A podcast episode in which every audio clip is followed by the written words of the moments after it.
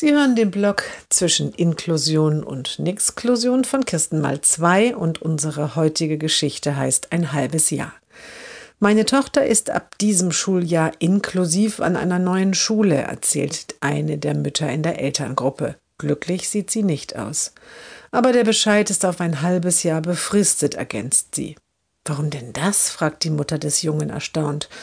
Na ja, berichtet die Mutter, an der alten Schule lief es ja nicht so gut und nun wolle man erst einmal sehen, ob meine Tochter überhaupt inklusionsfähig ist, sagt das Schulamt.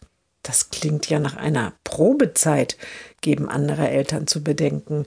Ja, so fühlt es sich auch an, antwortet die Mutter.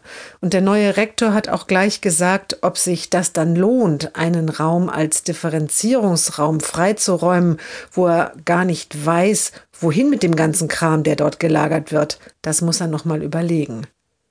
Was lief denn an der alten Schule nicht gut? fragt eine der Mütter. Das ist eine lange Geschichte. Fanden die deine Tochter so schwierig? Nein, eigentlich nicht, antwortet die Mutter. Sie fanden uns Eltern zu schwierig.